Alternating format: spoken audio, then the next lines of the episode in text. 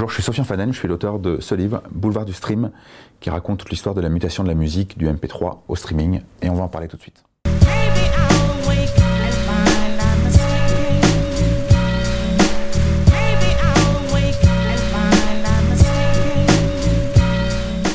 Bonjour à tous, j'espère que vous allez bien. Vous êtes sur Stay Tuned, bien évidemment. Nouveau numéro, nouvelle émission avec Sofian Fanen. Comment vas-tu? Bah pas mal, et toi? Euh, Je vais très très bien. Ça fait plaisir de, de t'avoir sur Stay Tuned parce que, en fait, tu as sorti un bouquin, Boulevard du Stream, mais tu es aussi euh, journaliste, du coup. Tu étais avant sur- euh, journaliste musical, donc avant tu étais à Libération. Du coup, tu as monté, euh, t'es cofondateur euh, du site jour.fr. Lesjours.fr, ouais. Lesjours.fr, ouais. excuse-moi. C'est pas grave. Lesjours.fr. Tu, tu as sorti euh, il y a quelques mois ton, ton, ton bouquin Boulevard du Stream qui euh, retrace euh, tout, le, tout le parcours euh, phonographique euh, français. euh, Du, oui, c'est ça, en gros, de, de la naissance du MP3 jusqu'au à la naissance de Deezer, et même euh, au-delà. Euh, et même je remonte carrément à la, à la- à la naissance du CD, parce qu'il n'y a pas de MP3 sans CD. Alors pourquoi avoir écrit ce bouquin? Parce que je voulais le lire. C'est vraiment aussi bête et méchant que ça. C'est-à-dire que, en fait, moi, pour les jours, euh, j'écris sur le la, sur la mutation du streaming, quoi. Comment, enfin, c'est une grosse enquête. Ça fait deux ans que euh, je fais ça, épisode par épisode, volet par volet. Euh, Je creuse un peu ce, ce filon-là. Euh, comment le streaming euh, transforme. Tout le monde de la musique, la façon dont on écoute la musique, la façon dont on fabrique la musique, dont on vend la musique, les relations entre les artistes et les maisons de disques, enfin tout est changé. Du coup j'avais besoin de me replonger dans, dans l'histoire un peu, dans les années 2000, années 90, enfin j'avais vraiment besoin de me remettre un petit peu euh, tout ça au clair dans la tête. Et en fait euh, ce bouquin n'existe pas, et euh, n'existait pas plutôt. Euh, il existait au niveau anglo-saxon, il y a des bouquins américains qui racontent pas mal les années 2000, les années Napster. euh, euh, il y a notamment un, un- un très bon bouquin euh, de Stephen Witt qui s'appelle en français euh, À l'assaut de l'empire du disque que j'ai que j'ai préfacé aux, mêmes aux mêmes éditions du Ca- Castor Astral que le, que le mien. C'est ce qui a mené au mien d'ailleurs. En fait, en discutant avec le Castor Astral euh, et en étant moi frustré de pas trouver un livre euh, qui raconte euh, en Europe et notamment en France euh, cette grande mutation numérique, le, le grand bazar des années euh, 90-2000, euh, etc. on s'est dit bah pourquoi pas le, le faire. Après tout, c'est mon boulot. Et du coup, je me suis lancé à faire ce bouquin. En tout cas, ça m'a fait plaisir de lire un bouquin comme ça parce que je sortais d'un mémoire sur le business model des artistes à l'ère du numérique et je me dis mince, dommage, ton bouquin est sorti trop tard voilà. parce que j'aurais pu euh, extraire des informations et mettre en valeur certaines choses. Euh, alors, ton, ce bouquin, euh, il y a beaucoup d'intervenants, euh, beaucoup de gens issus des maisons de disques. Combien de temps ça prend pour écrire un bouquin comme ça, pour faire un travail de fond finalement? Ça prend le temps qu'on se donne, je pense. Moi, je m'étais donné un an parce que je savais que très rapidement, je me suis aperçu de la montagne de, à laquelle je m'attaquais. Je m'étais pas forcément rendu compte avant, je ne l'aurais peut-être pas fait si j'avais su. Euh, et en fait, je me suis dit, en gros, soit j'y passe un an et je vais aussi loin que possible en un an, euh, pour plein de raisons, parce que je voulais que le bouquin sorte en 2017, parce que c'était euh, les 20 ans de la circulation du MP3, euh, et qu'on était vraiment en train de basculer, et c'était aussi les 10 ans de la naissance de Deezer, et on était en train de basculer vraiment vers le streaming, euh, donc c'était vraiment le bon moment de le sortir, euh, et au- aussi parce que je voulais pas euh, que ma vie de famille passe à la trappe pendant, pendant trop de temps, et en fait c'était en gros soit un an, soit je faisais une thèse en 5 ou 6 ans, 7 ans, parce qu'en fait c'est incommensurable comme, comme truc, dès qu'on soulève un bout, il y a euh, des recherches infinies, et en fait euh, euh, ce livre n'est qu'une histoire de frustration, euh, Tout voilà. ça, ça me parle quand tu me dis euh, ça, ça n'en finit plus. À un moment, il faut s'arrêter. Il faut s'arrêter parce que dans tous les cas c'est sans fin. Euh, je voulais pas faire un bouquin euh, pour les pros, euh, pour les gens qui connaissent déjà l'histoire, etc. Je voulais un bouquin grand public euh, ou grand public intéressé quoi. C'est c'est un, livre que je voulais facile à lire, documenté mais en même temps un peu entraînant. Et du coup au bout d'un moment trop d'infos tue l'info donc c'était ça il- il fallait s'arrêter. Je partais pas de zéro. Je pense que quelqu'un qui part de zéro ne peut pas faire ce bouquin en, un- en- un an. Moi, ça fait dix ans euh, que je travaille sur ces sujets-là, euh, pour Libération, pour les jours. Euh, je connais, j'ai des sources aussi, les gens me connaissent. Je savais à quelle porte aller taper, euh, je savais où aller chercher les infos, j'avais déjà moi beaucoup d'infos et beaucoup de connaissances et beaucoup de compréhension de ce monde-là. J'ai écrit pour Libération, j'ai écrit sur les histoires d'Adopi, les histoires de méga upload, de piratage, etc. Je venais pas de nulle part du tout. Donc je pense que quelqu'un qui arrive de nulle part ne peut pas faire ce travail-là en un an, c'est normal.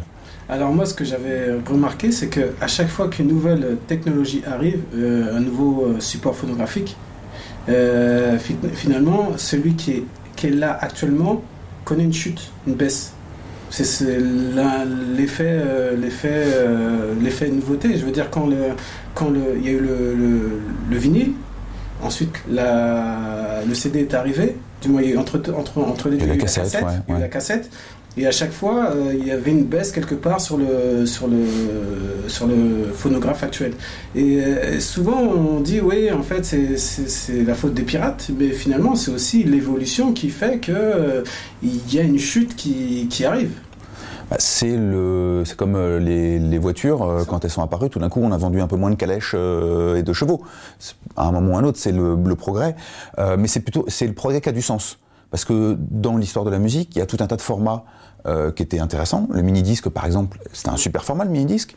Euh, qui n'a pas vraiment marché. Et qui n'a pas vraiment marché. C'est-à-dire le mini-disque n'a pas détrôné le CD, n'a pas, euh, n'a pas euh, euh, fait basculer le monde de la musique dans autre chose. C'était un interstice, comme la cassette audio, par exemple, c'était un, un, un, interstice. Alors là, on pourrait même rajouter le DAT, mais là, c'est le DAT, plus, plus, professionnel. Voilà. En fait, il y a eu plein comme ça de formats, euh, la cassette 8 pistes, etc. Et, en, mais en fait, le CD a du sens quand il surgit parce que euh, parce que déjà il, il permet euh, tout simplement de plus se lever pour euh, pour retourner le disque. Euh, ça paraît super bête vu d'ici, mais c'était une révolution complètement dingue euh, à l'époque. Il permet aussi d'emmener plus de musique, de faire des œuvres plus longues, donc notamment pour la musique classique. Au début, on l'a beaucoup vendu sur ça, ça avait du sens, et surtout la qualité sonore euh, est vraiment supérieure. Euh, on, a, on, on, on, glose beaucoup sur le, la, la, pseudo euh, chaleur supérieure du vinyle, etc. Mais non, la qualité sonore du, du, du, du CD est meilleure. C'est complètement sensible. Et à l'époque, euh, tous les journaux euh, un peu spécialisés de, de son, de geek sonore, etc., etc., le disaient euh, à longueur de page. Donc ça, c'était un vrai argument qui avait du sens. Et puis on, on sortait d'un usage un peu poussiéreux, c'est-à-dire la platine vinyle qui prend la poussière sur le sur le meuble, les vinyles, les, disques qui sont rayés, parce que c'était ça l'usage. C'était un usage très euh, très populaire de, de l'objet. Enfin moi, moi c'est ça qui m'intéresse. Hein. Moi, les gens qui cassent bien leurs leur disques, etc. Je sais qu'ils sont minoritaires, je les laisse de côté. Moi, ce qui m'intéresse, c'est l'usage populaire de la musique. Et, euh, et du coup, on, quittait ça, une sorte de vieil objet un peu euh, poussiéreux qui était là, depuis, euh, depuis 50 ans, pour un objet complètement futuriste, quoi. Un, sorte de petit rond de plastique qui brille quand on fait comme ça sur la lumière et tout. C'était irisé avec le petit tiroir qui s'ouvrait et tout. C'était, c'était complètement fascinant. Donc ça a eu du sens. Mais il faut aussi rappeler que le sens du CD a été, euh, comment dire, un peu forcé aussi euh, l'adoption du CD a été un peu forcée. Je le, je le raconte euh, dans, dans le bouquin. Et moi, je je connaissais pas cette histoire-là parce que j'étais trop jeune. Euh, en 91 puis 93, ce sont les majors de la musique au niveau mondial qui sont re relayés en France euh, qui décident d'arrêter la production de vinyle pour forcer, forcer l'adoption du CD. Ouais. Donc il y, y, avait un attrait pour le CD, mais quand même, on a, quand même accéléré l'histoire. Mais eff effectivement, chaque, chaque nouvel outil d'écoute de la musique euh, ringardise, euh, dans un certain sens, euh, l'objet précédent. Euh, et c'est voilà, c'est le, cours de l'histoire. La, grosse différence entre le MP3 et le CD, c'est que le, surgissement du MP3 n'a pas du tout été maîtrisé par euh, l'industrie de la musique elle-même. Et c'est la première fois. Là, on s'en rend compte, effectivement, dans, le bouquin, c'est que les maisons de disques, finalement, euh, ont du mal à, à, à, dire on y va, on va miser sur le, sur le, sur le, sur le numérique.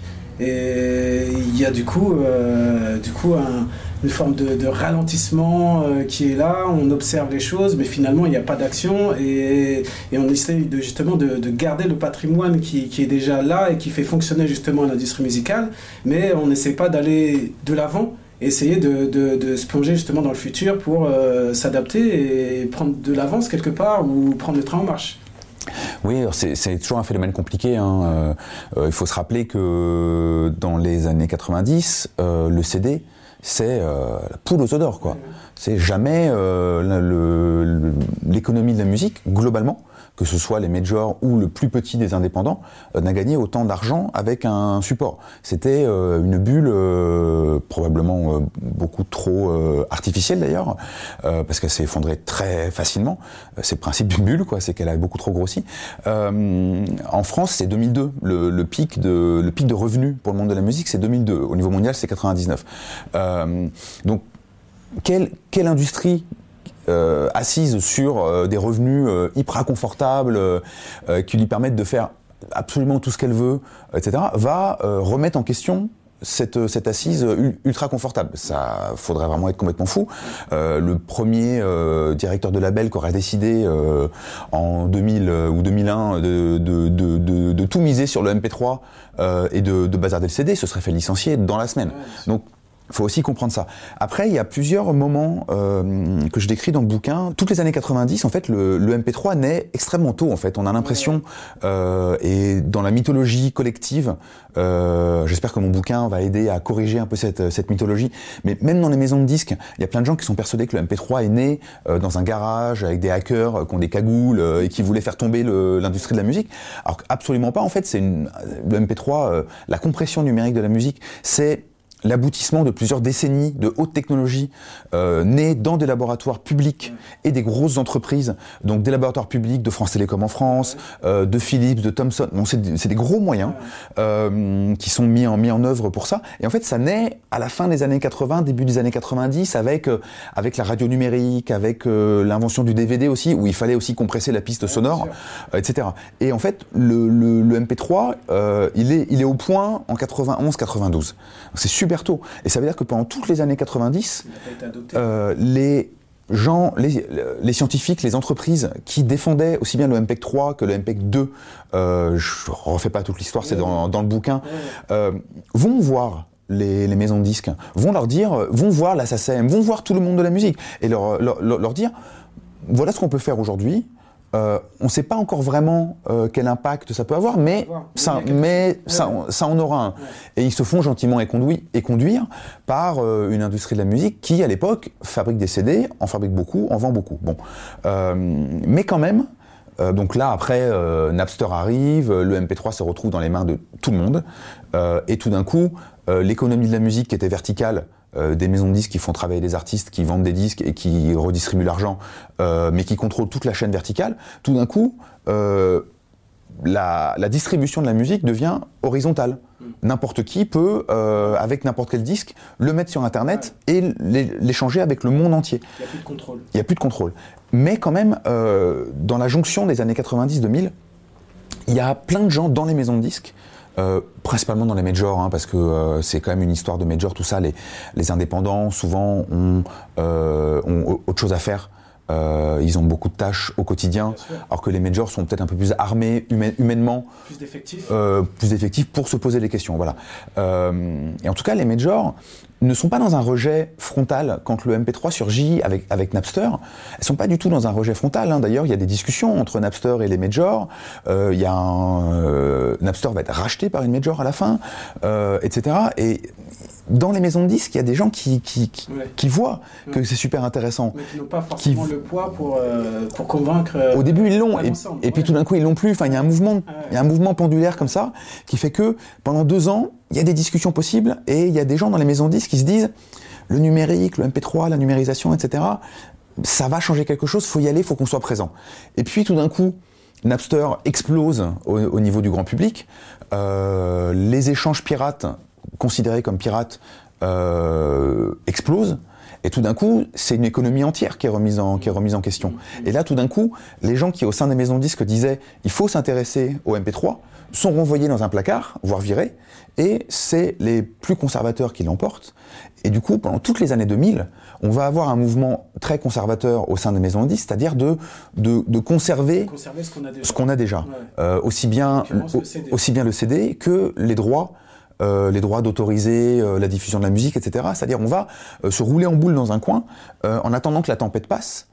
sauf que la tempête ne passe pas et qu'il faut plutôt essayer de trouver un bateau qui est capable de traverser cette tempête. Voilà, Il faut trouver un nouveau bateau. Quoi, faut changer de bateau. Les caravelles ça marche plus. il faut il faut un il faut un autre bateau. Et, et ça bah, c'est toujours compliqué. Il va falloir 10, 20 ans. Et en fait, c'est le streaming le nouveau bateau. Est-ce qu'on pourrait dire que c'est la photo pirate ou parce qu'on dit ouais le numérique il est là et que finalement il y a Soulseek, il y a Napster. du coup, tous les tous les morceaux sont disponibles là gratuitement sur les fichiers de partage. c'est la faute à ces gens-là? C'est la faute de personne. C'est la faute de personne. Ou c'est la faute de tout le monde, quoi. Enfin, c'est l'un ou l'autre. Hein. Soit c'est la faute de personne, soit c'est la faute de tout le monde. Donc ça, finalement, c'est quelque part c'est un faux débat de dire ouais, c'est la faute au piratage. C'est totalement un faux débat. Il n'y a pas de comment dire euh, avoir un jugement moral sur euh, l'écoute euh, et sur le, enfin, accuser quelqu'un qui, qui veut juste écouter de la musique de la de, de la de la volée, c'est un peu facile. On, sortait euh, d'un siècle euh, de rareté musicale. De ce que je raconte dans, le bouquin, moi j'ai grandi dans une banlieue, euh, il y avait un magasin de disques, il était nul, et je dépendais pour mon, pour mon apprentissage musical de des gens qui passaient par là, qui, m'entouraient, les grands frères, les grandes sœurs qui, passaient par là, vraiment, euh, et euh, de la médiathèque du, de, la ville. Il fallait attendre trois semaines pour avoir le disque que je voulais. Euh, si, je voulais découvrir tel disque de Tom Waits, je me mettais sur une, sur une file d'attente quoi, pour l'avoir. Et tout d'un coup, le jour où Napster arrive, tout d'un coup, je tape Tom Waits et boum, quoi, j'ai toute sa discographie. Est-ce que moi, je vais me dire, en tant que lycéen, euh, ah non, je vais quand même me retenir de découvrir de la musique. Euh, je vais pas, je vais pas aller découvrir de la musique. Je vais plutôt attendre que le disque, que le CD soit disponible dans la médiathèque, euh, etc. Non, je vais écouter de la musique. Point. Et c'est, euh, comment dire, c'est à l'écosystème de la musique de se reconstruire pour reconstruire une économie euh, qui, qui a du sens à partir de ces nouveaux usages qui se, qui, qui se construisent. C'est pas, euh, ça sert à rien d'aller d'aller euh, contrer un tsunami quoi. Ça sert à rien de, de, de, se mettre comme ça les bras en croix en attendant que la vague arrive euh, et de dire la vague est méchante. Non, en fait la vague euh, elle arrive. Elle, rien ne va l'arrêter. Donc il faut plutôt reconstruire quelque chose. Et ça, ça a été difficile euh, à, à, accepter. et en fait, on voit que maintenant qu'il y a une économie qui s'est reconstruite, qui est en train de se reconstruire avec le streaming, tout d'un coup on parle plus du tout de piratage. On parle plus du tout, alors que euh, fondamentalement les échanges de musique sur YouTube, euh, pendant très longtemps ils étaient pirates. Hein, euh, le, ce, qui, ce, qui, ce qui différencie des échanges actuels sur YouTube des échanges il y a 10 ans sur YouTube, c'est parfois un petit peu de pub. Mais très, très fondamentalement, les échanges restent les mêmes. Il y a encore énormément d'échanges que les maisons de disques considéraient pirates il y a 10 ans, qui existent toujours. Soulseek, tu citais Soulseek, Soulseek ça existe toujours. Euh, et, et, oui, moi j'y vais tout le temps. Et, euh, mais, mais, sauf qu'aujourd'hui tout le monde s'en moque. Parce que on parle plus du tout de piratage dans les médias. Euh, parce que il y a une économie qui se reconstruit. Et les maisons de disques, en tout cas les plus grosses, commencent à regagner de l'argent. Donc c'est le débat du piratage, le débat de des gentils, des méchants. il était, il était malhonnête. Et, et, et, ce qui est quand même, moi, ce qui me désole, dans ces années-là, dans les années 2000, c'est que euh, on, est allé dans certains pays, et en France, il y a eu la, tentation, si ce n'est la tentative, on est allé jusqu'à criminaliser euh, l'échange de musique, l'échange de culture, quoi.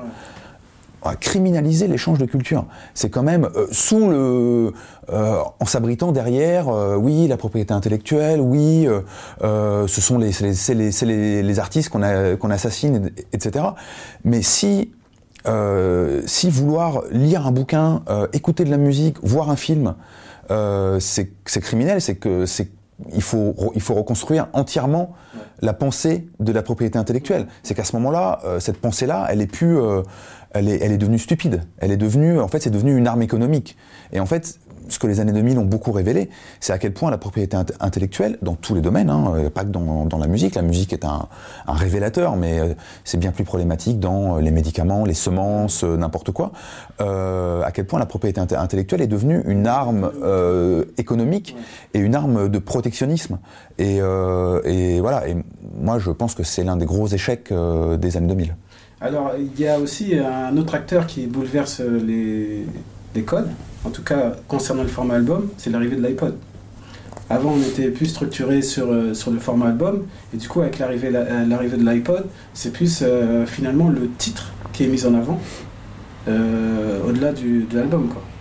Ouais, ça, ça vient petit à petit. En fait, ce qui est marrant, c'est que après coup, on s'est rendu compte, plutôt quand l'iTunes Store d'Apple est arrivé en, 2005, donc après l'iPod, etc., les gens ont commencé à regarder ce qui se passait sur Emule, sur Casa, et, à, et à retrouver aussi des données de Napster, etc., et de se rendre compte que sur les services de peer-to-peer, euh, où les gens étaient libres de faire ce qu'ils voulaient, etc.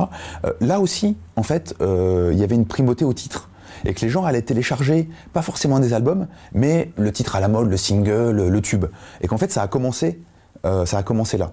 Et effectivement, on, entre le peer-to-peer, puis l'iPod, puis l'iTunes Store et maintenant l'extrême avec les, les, plateformes de streaming, les playlists, on a petit à petit un effritement du format album euh, en tout cas en termes euh, en termes économiques. Euh, je pense qu'il faut différencier ce qu'on attend du format album. je pense qu'en termes artistiques, il garde une vraie, un vrai sens aujourd'hui. il suffit de voir les albums de Beyoncé, de sa sœur, de Kendrick Lamar, de Drake, de. de...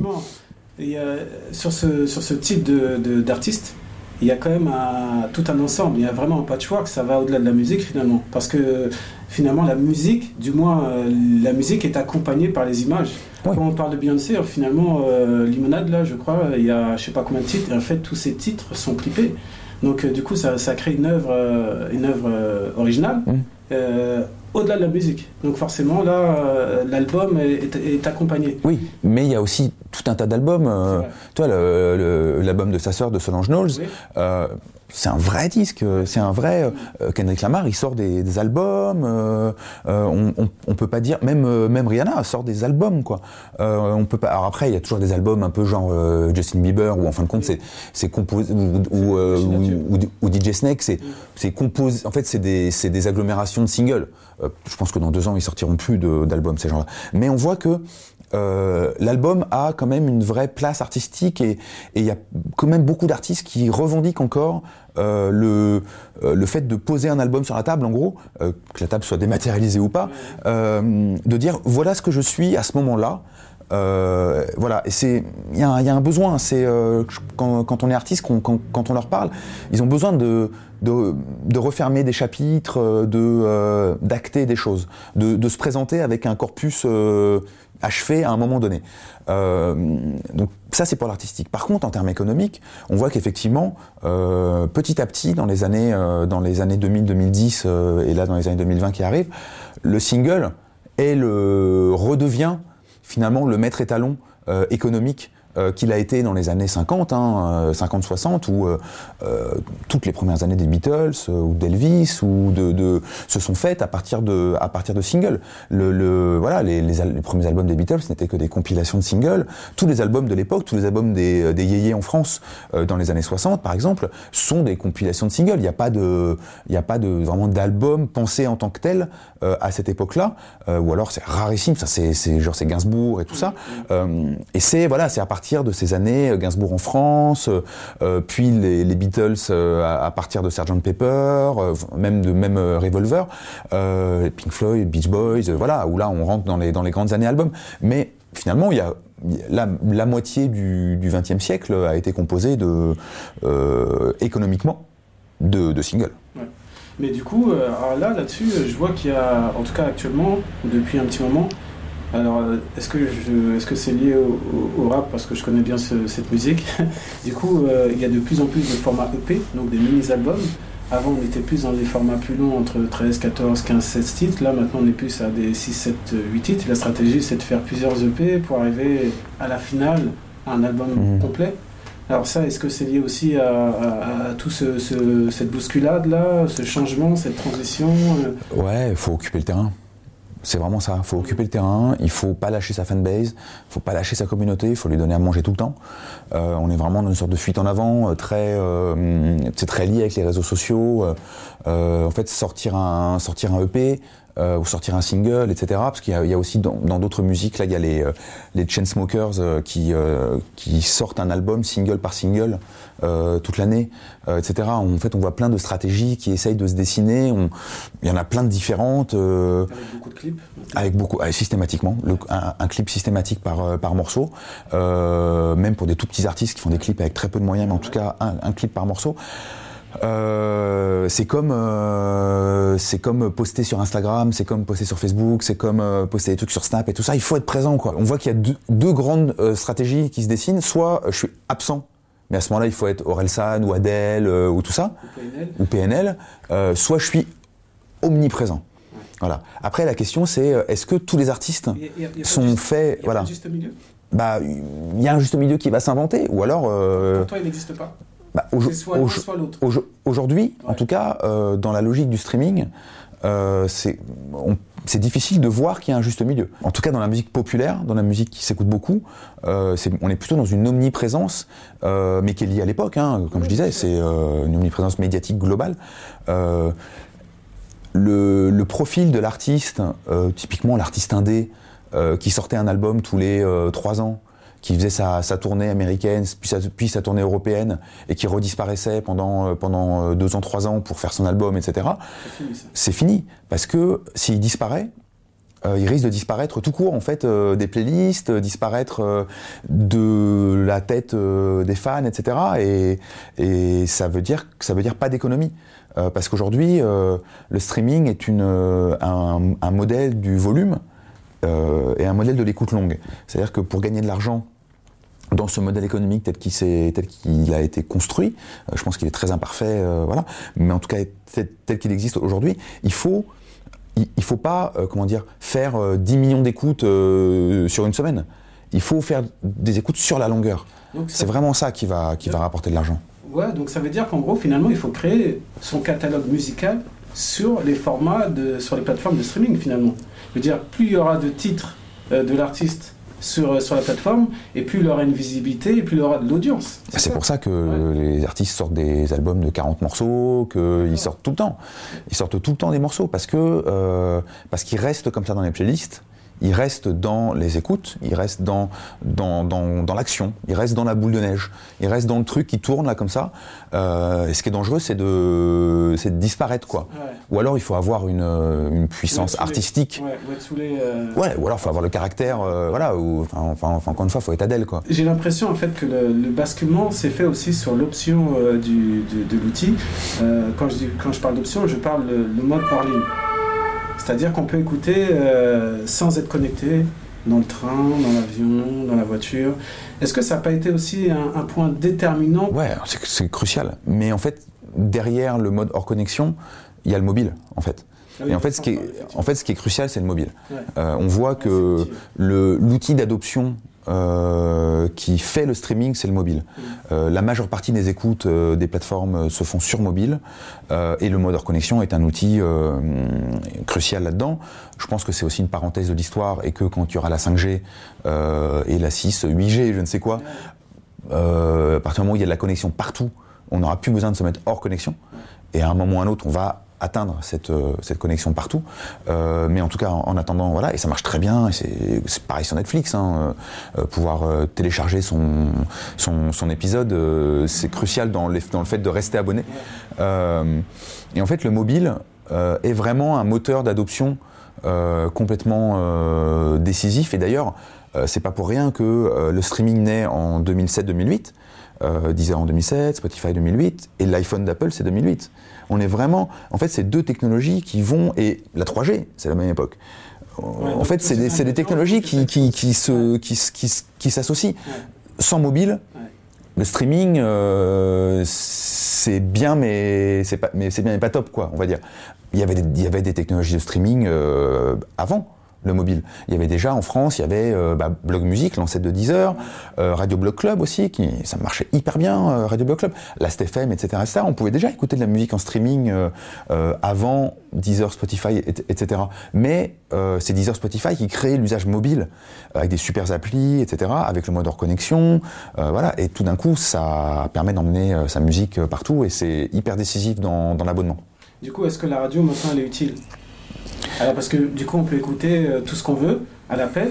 D'ailleurs, tu dis dans, le bouquin euh, que les, ceux qui écoutent justement la musique sur Spotify ou autre sont finalement assez passifs.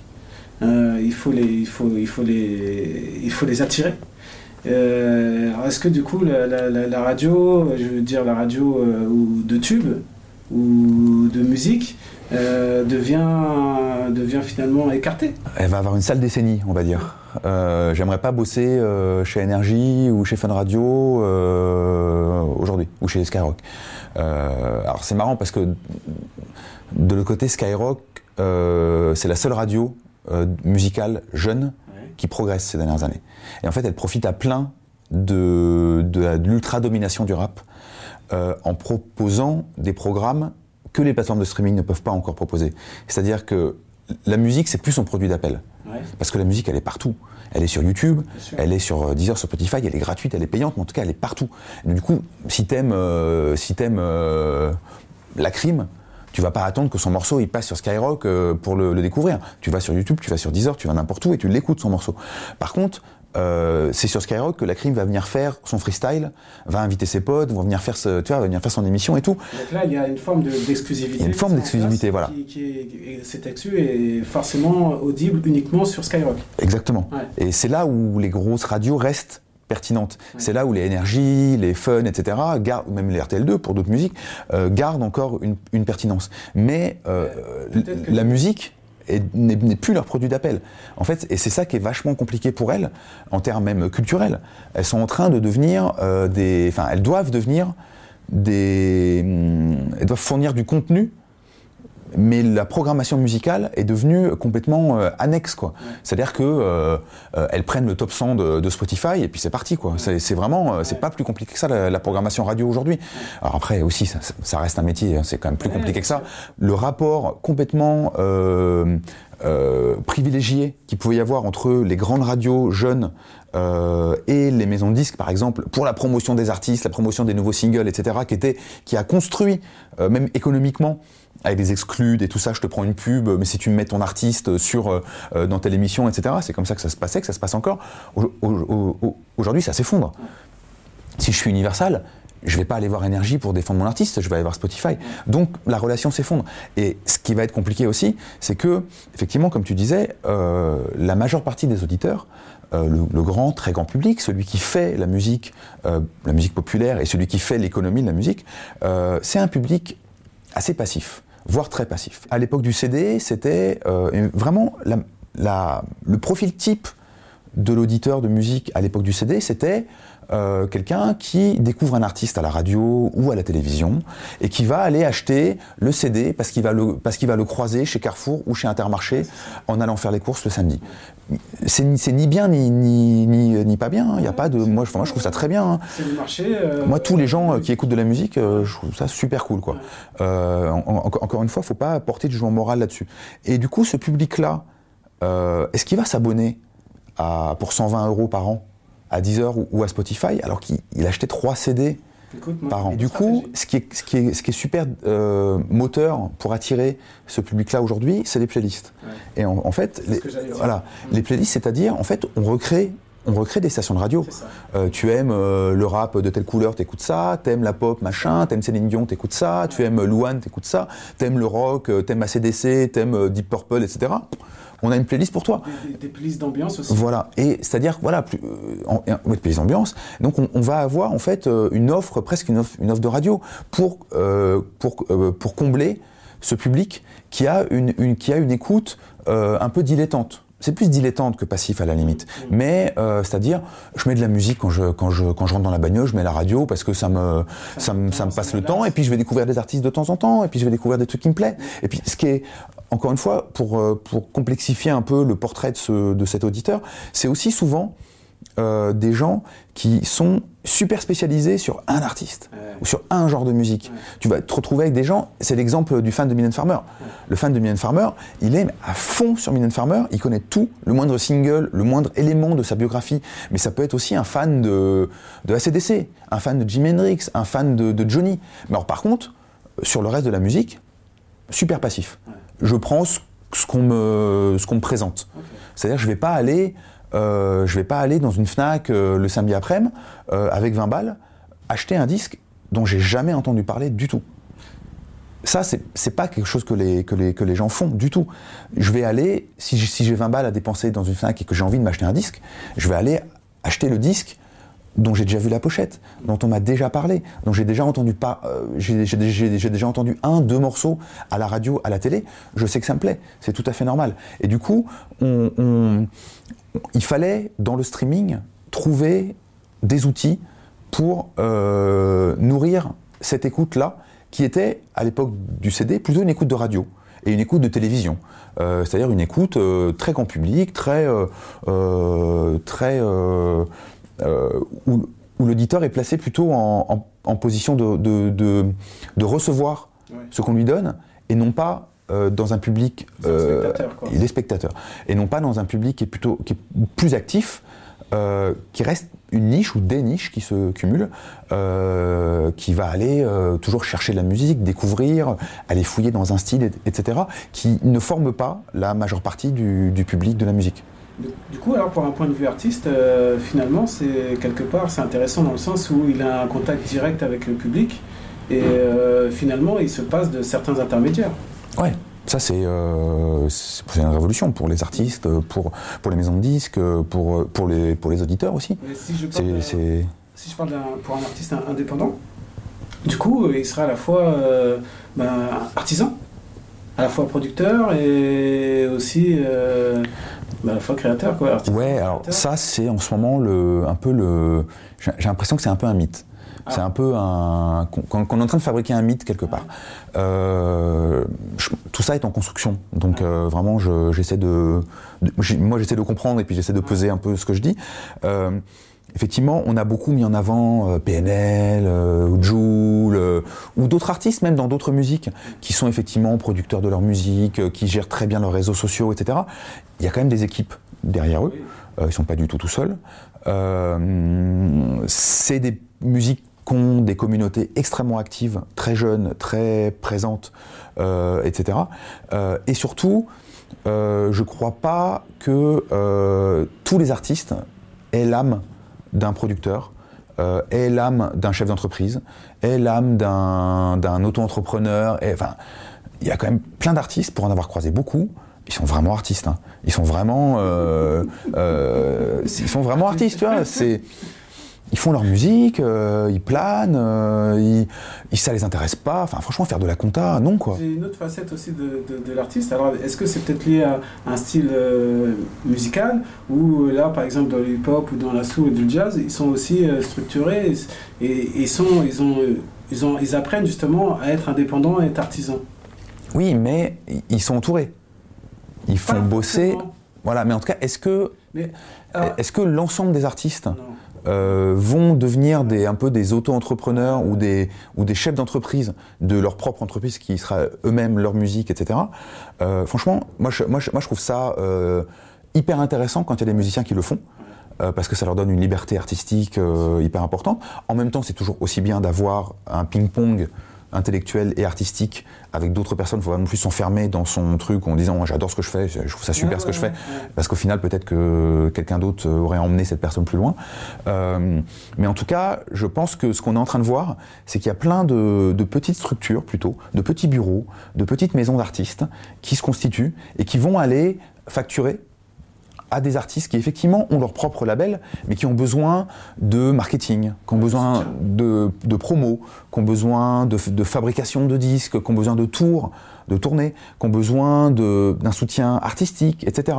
Et donc ils vont aller euh, faire bosser des gens comme ça, des prestataires, des prestataires pendant six mois, pendant tout ça. Et effectivement, ils, ils, vont se construire tout, euh, tout seuls avec leur propre entreprise et leurs propres euh, moyens, mais il y a quand même besoin d'un écosystème qui était auparavant concentré dans une maison de disques et qui aujourd'hui se retrouve éclaté euh, façon euh, Uber en fait, euh, on va se retrouver avec des applications. ouais tiens, j'ai besoin de trois jours de trois jours de compta, trois jours de tour manager, etc. Et on compose comme ça sa vie avec ça. Mais en tout cas, il faut pas. je ne crois pas tellement à le à la naissance d'une génération d'artistes entrepreneurs. effectivement, c'est une vraie révolution. parce que tout simplement les artistes, il y a, à l'époque du CD, ne pouvaient pas assumer les coûts de production, fabrication qui étaient bien, bien, plus importants, et les coûts de marketing aussi, parce que pour atteindre le public, il fallait des moyens euh, bien plus puissants. Il fallait aller voir les télévisions, les radios, la presse, etc. Alors qu'aujourd'hui, un Facebook, un Instagram, euh, un Snapchat bien géré, ça permet d'aller quand même assez loin. Donc voilà, on, est dans une recomposition, mais je pense qu'il ne faut pas oublier que tout ça, c'est un ensemble de métiers et que euh, les artistes, euh, créateurs de musique, ne, ils sont créateurs de musique, et ils sont pas forcément tour manager, comptable, DA, fabricant de t-shirts, etc. Donc ça reste un ensemble de métiers. C'est pas un leurre justement, c'est quelque part il y a cette accessibilité, cette visibilité, la, cette façon de mettre la musique assez rapidement euh, et disponible aux yeux de tout le monde, euh, aux oreilles de tout le monde. Mais du coup, euh, j'ai l'impression que c'est un leurre dans le sens où il y a beaucoup de, de choix. On est dans une masse. Comment l'artiste fait pour être visible, être entendu parmi euh, les, millions de titres qu'il y a. C'est, euh, je suis d'accord avec toi, c'est en partie à l'heure. Enfin, c'est, en même temps une nécessité et plutôt une, culture. C'est même pas euh, pour, pour, pour, pour, tout un tas d'artistes aujourd'hui, ils ils se posent même pas la question. Être sur Facebook, sur Instagram, sur Snapchat, c'est leur vie en fait. Hein. Ils, sont, ils sont nés là-dedans, donc en fait ils continuent, c'est normal. par contre, il faut pas effectivement penser, et ça fait partie de la construction du mythe euh, dont on parlait avant, que euh, parce que tu as un, Snapchat, un Instagram et un, et un, Facebook, tu vas tout d'un coup te mettre à faire euh, des millions d'écoutes sur Spotify. Non, ça marche pas comme ça. Parce que il y a toujours des, dire, des accidents et des anomalies statistiques et des, et des réussites. Il y en aura toujours. Il y, a, toujours des gens qui vont euh, surgir de nulle part comme ça, quoi, parce qu'ils ont juste ils ont un morceau mortel mm. et point quoi. Mais euh, évacuons-les parce que c'est 0,2% de, de, la masse, donc voilà. Euh, pour la grande partie des la grande masse des musiciens, il faut encore des gens qui sont capables et qui ont les contacts pour aller parler à Deezer, parler à Spotify, parler à Apple Music, placer des morceaux dans des playlists, faire, faire du boulot d'attaché de presse en fait. Mm. on n'a plus forcément besoin de médias dans le sens presse écrite, radio-télé, même si très franchement on en a encore besoin en bonne partie aujourd'hui, mais en tout cas pour aller toucher les auditeurs, euh, être placé dans les playlists, c'est le, nerf de la guerre aujourd'hui. Et le nerf de la guerre, il est dans les mains, très clairement, d'un oligopole qui est constitué par les majors, les gros indés, et les agrégateurs que sont Believe et Idol en France, euh, ou Chart, etc., niveau mondial. Euh, et c'est eux, en fin de compte, c'est pas beaucoup de gens, hein. c'est eux qui ont euh, le contact direct avec les playlisters de Deezer, de Spotify, d'Apple Music, de, des autres. On ne peut pas passer en direct. Mm. Et donc, donc forcément, c'est un entonnoir, quoi. C'est un tout petit entonnoir. Alors après, on voit qu'il y a une sorte de monde parallèle qui commence à s'inventer, comme à l'époque du monde physique euh, le même entonnoir bloquait l'entrée de, beaucoup de musique dans les bacs des FNAC, tout simplement, ou des, magasins de disques. Dans les FNAC, euh, il n'y avait pas euh, des millions de disques, hein. il, y avait, majoritairement les disques des majors, des gros indés, et des, petits indés bien représentés par des distributeurs. En fin de compte, c'est à peu près similaire. Et à côté de ça... il y a quand même plus de choix sur le streaming. Oui, non, bien sûr, mais ce qui est visible. Oui. En fait, ce qui est, important, c'est ce qui est visible. Effectivement, tu peux aller découvrir un truc de, musique euh, de, l'océan Indien des années 30, tu peux le découvrir sur, euh, Spotify. La majeure partie euh, du public reste dans, dans les playlists, dans le monde des playlists et dans un monde, dans une sorte de bulle comme ça. et donc, pour aller toucher ce public-là, il faut aller, il faut être représenté par une maison qui a la porte d'entrée. Ou alors, on voit qu'effectivement, il y a une sorte de monde parallèle qui se construit. Euh, comme les petits disquaires dans les années 90, 80, etc., comme les, petits magasins, les fanzines, les petits disquaires, etc. Euh, et là, on voit qu'il y a des petites playlists, des blogs qui, sont, qui deviennent influents, mais qui sont influents dans, un domaine. Ils vont être influents pour un public de niche. Un public de niche. Mm. Mais par contre, ce blog-là, il est crucial pour certains artistes il est super crucial. Euh, pour le métal euh, de, genre sur le métal norvégien, euh, il y a un, deux, trois médias qui font leur playlist et ils sont super influents sur ce métal, sur ce métal norvégien. Mais ça reste une niche. Et donc en fait, on, a comme ça des, petites niches qui, sont en train de se construire avec des, médias, des, nouveaux médias, des playlists, des, acteurs underground qui s'inventent. Alors là, je vais toujours parler dans un cas artiste, parce que je sais qu'il y a beaucoup d'artistes qui nous regardent. Euh, la question est est-ce qu'aujourd'hui, il est nécessaire de sortir un CD lorsqu'on sait qu'il est plus facile de sortir ces titres sur le streaming Mm. Oui et non. Un- je on est vraiment dans le moment où on ne sait pas trop. Parce que là, on sait que. C'est à chacun de voir, je pense. J'ai l'impression que le numérique, le streaming a dépassé le physique. Oui, mais ça dépend qui on est, quoi. Ça dépend Ouais. qui on est. C'est euh, en, en France, le CD reste assez important. On est encore un. 2018 encore? Ouais, on est encore un marché assez physique. Après, ça dépend de la musique. Euh, si tu fais, euh, si tu fais du rap qui parle aux 12-20 ans, le CD, pas super utile, quoi. Ça vaut peut-être le coup d'en faire. moi, je, moi, je pense que ça vaut le coup d'en faire quand même quelques centaines et de les vendre à la sortie du concert. Parce que c'est de l'argent euh, sonnant trébuchant, euh, c'est du bon argent qui, qui est, ça coûte pas cher de, de faire un CD. Euh, ça reste l'objet est quand même euh, a quand même un attrait. Mhm. Euh, alors, je parle de faire un CD, mais ça peut aussi être faire une casquette, faire un t-shirt. hein. Pour- Ouais, pour, pour moi, c'est la même chose en fait. Mais en tout cas, ça vaut le coup de fabriquer des objets euh, parce que c'est du bon argent à la sortie des concerts.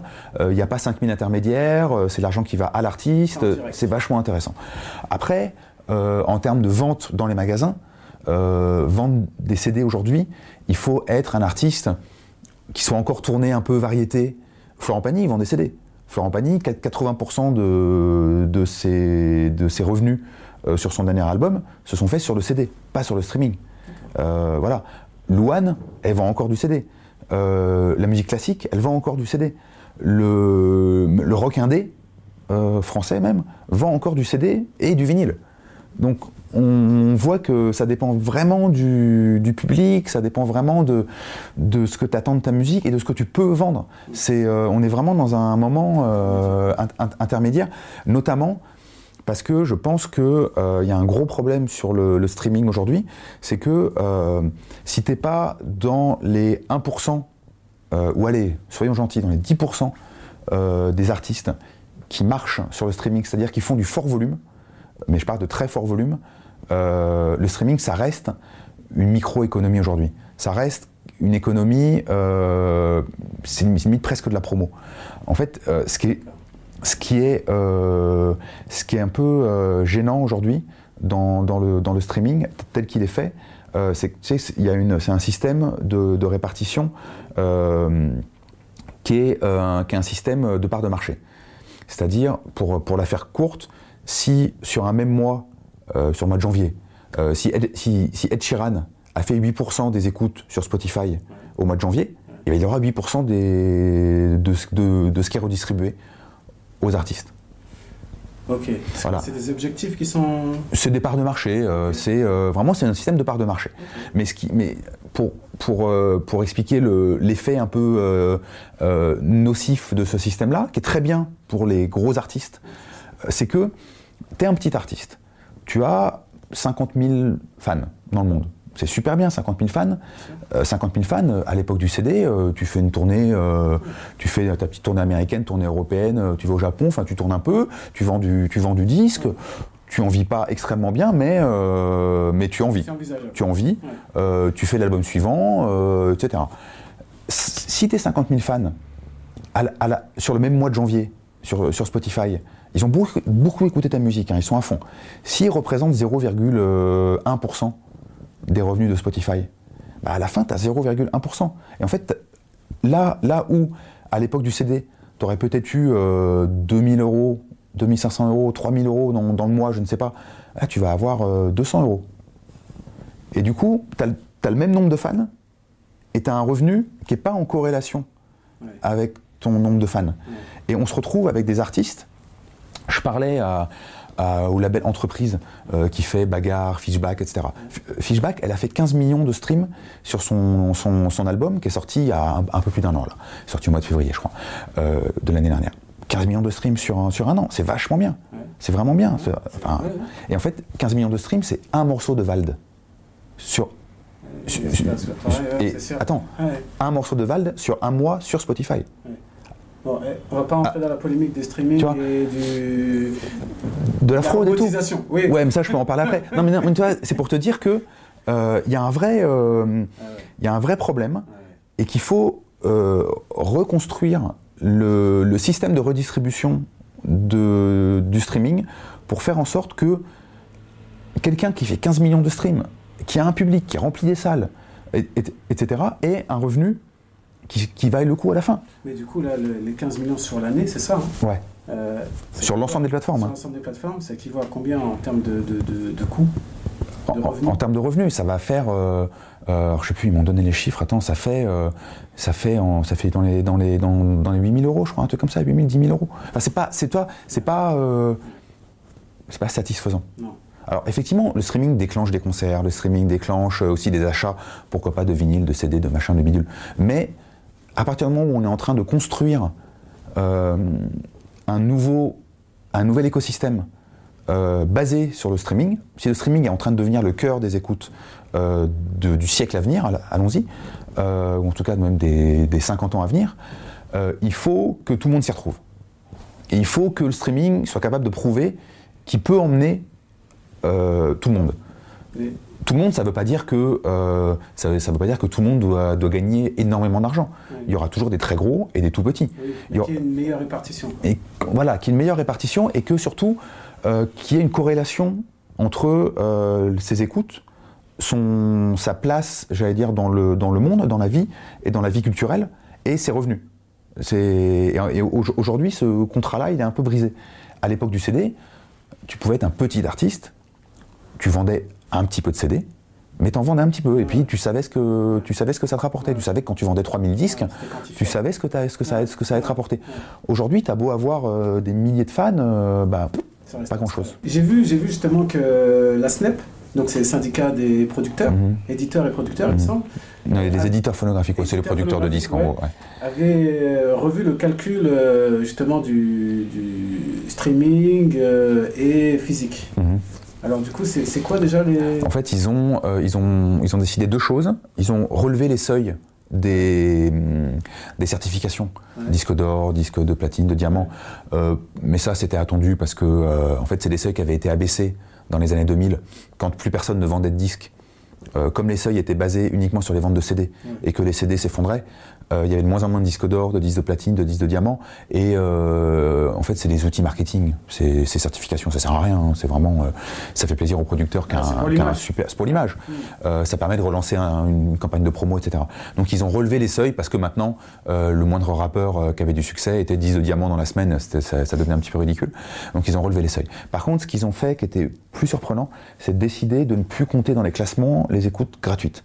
De ne compter dans les, dans les classements, en gros, ils, agglomèrent toujours les ventes physiques, les CD, euh, les vinyles s'il y en a, euh, le téléchargement, il n'y en a plus beaucoup, et euh, les écoutes du coup payantes.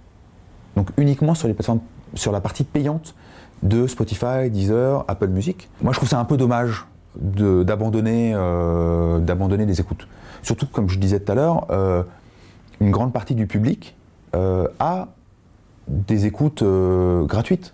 En fait, écoute la, écoute la musique pour découvrir des choses, pour, pour aller écouter le tube euh, qu'il a entendu à la radio, euh, un artiste vu à la télé la veille, etc. Et donc c'est sur YouTube que ça se passe, ou alors sur Deezer, sur, euh, sur Spotify. En fait, le, euh, l'écoute gratuite, donc en échange de publicité de la musique, est, un- est déjà une vraie pratique d'écoute qu'il ne faut pas négliger et qu'il ne faut pas considérer comme moins noble. Je trouve ça un peu dommage de considérer qu'elle est un peu moins noble qu'une écoute payante. Et en plus, on sait que c'est un- aussi un moteur d'abonnement. Euh, plus les, on voit que ce que les plateformes de streaming disent, c'est que, et c'est ce que tu disais tout à l'heure, Plus les gens s'habituent à quelque Plus- chose et voilà. plus on adopte. plus tu utilises, Mm. plus tu as de chances, plus tu tends vers l'abonnement. Mm. Et en fait, euh, de déconsidérer cette écoute gratuite, euh, moi je trouve que ça, ça brise un peu le, le monde économique et le monde de l'écoute de musique euh, qui, qui est en train de se réinventer. Euh, je trouve ça un peu dommage de mettre plein d'écoutes sous le tapis. euh, Il y a un truc pas très très logique.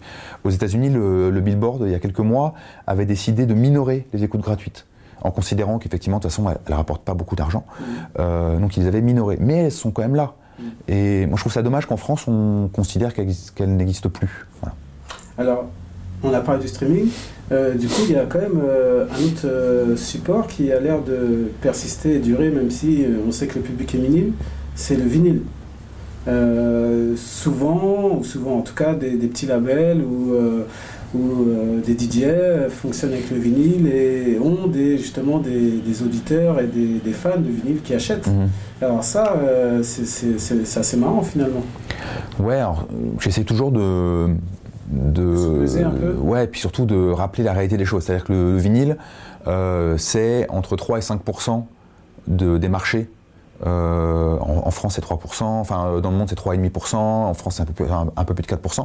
Et on voit que dans, les, dans à peu près tous les marchés euh, où il y a du vinyle, qui sont les marchés Europe de l'Ouest, Amérique du Nord, Japon, un peu Australie, Nouvelle-Zélande, hein, c'est ça. Le, le, vinyle, effectivement, a fait un retour inespéré parce que de toute façon, il était, il, il, était à zéro, ou il était à, presque à zéro. Donc oui, effectivement, il a fait plus 300% parce qu'il était à zéro. Mais il plafonne il y a un effet de plafond, ça restera une niche. Euh, peut-être qu'il va atteindre 6-7%, peut-être pourquoi pas 10%, j'y crois pas tellement, mais pourquoi pas? Mais dans tous les cas, ça restera une niche. Et surtout, là-dedans, il faut essayer de comprendre quelles sont les, motivations des acheteurs et des auditeurs. Euh, parce que ce pas forcément les mêmes. Euh, tu, as, tu, vas avoir dans ces, achats de vinyle, il y a des nostalgiques, qui sont plutôt des gens un peu plus âgés, euh, que moi, que toi, euh, qui reviennent un peu au support de leur enfance, euh, qui rachètent du Pink Floyd, du Jimi Hendrix et tout ça. Bon, à un moment ou à un autre, ces gens-là vont arrêter d'écouter de la musique parce qu'ils vont mourir ou qu'ils vont arrêter d'acheter des disques. Donc cet, effet nostalgique, il va s'estomper? Il, va, il va s'estomper. y a après, il y a un effet chez, des, chez des plus jeunes, plutôt des très jeunes. Il y a un effet vintage qui lui aussi, à un moment ou à un autre, va peut-être basculer sur le CD, tu vois, je sais pas, enfin, ou sur la cassette audio, ou le vintage, ça va, ça vient. Et il y a un, par contre, il y a un effet, euh, un effet un peu objet transitionnel, un peu objet doudou. Je disais, euh, faire des CD pour les vendre à la sortie des concerts, c'est comme faire des t-shirts et faire des, et, faire des casquettes, c'est aussi comme faire des vinyles.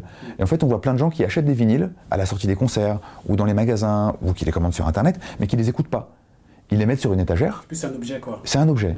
C'est un objet qui dit. Qui rappelle quelque chose. Voilà. Hmm. C'est un objet qui dit je suis fan de ce disque, de cet artiste, et cet artiste et ce disque comptent pour moi. C'est tout. C'est comme un bouquin, euh, c'est comme un. Euh, voilà. Euh, et ça, c'est une vraie source d'achat.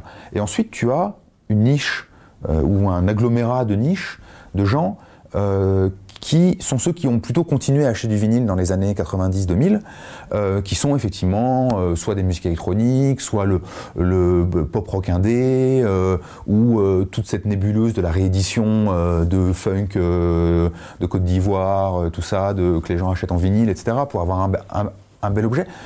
Mais ce public-là, c'est quoi? C'est 5%, allez, pareil, encore une fois, pour être gentil, 10% de, des acheteurs. Ils sont, ils sont très peu nombreux.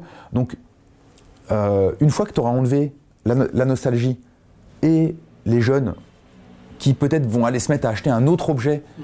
euh, qui aura plus de sens pour eux dans quelques années, pourquoi pas, euh, que le vinyle va perdre du, sens pour eux, bah, il va rester encore que cette niche de 5 à 10%.